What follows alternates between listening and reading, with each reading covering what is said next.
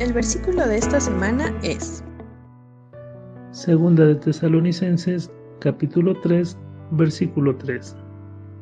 Pero fiel es el Señor, que os afirmará y guardará del mal. Segunda de Tesalonicenses, capítulo 3, versículo 3.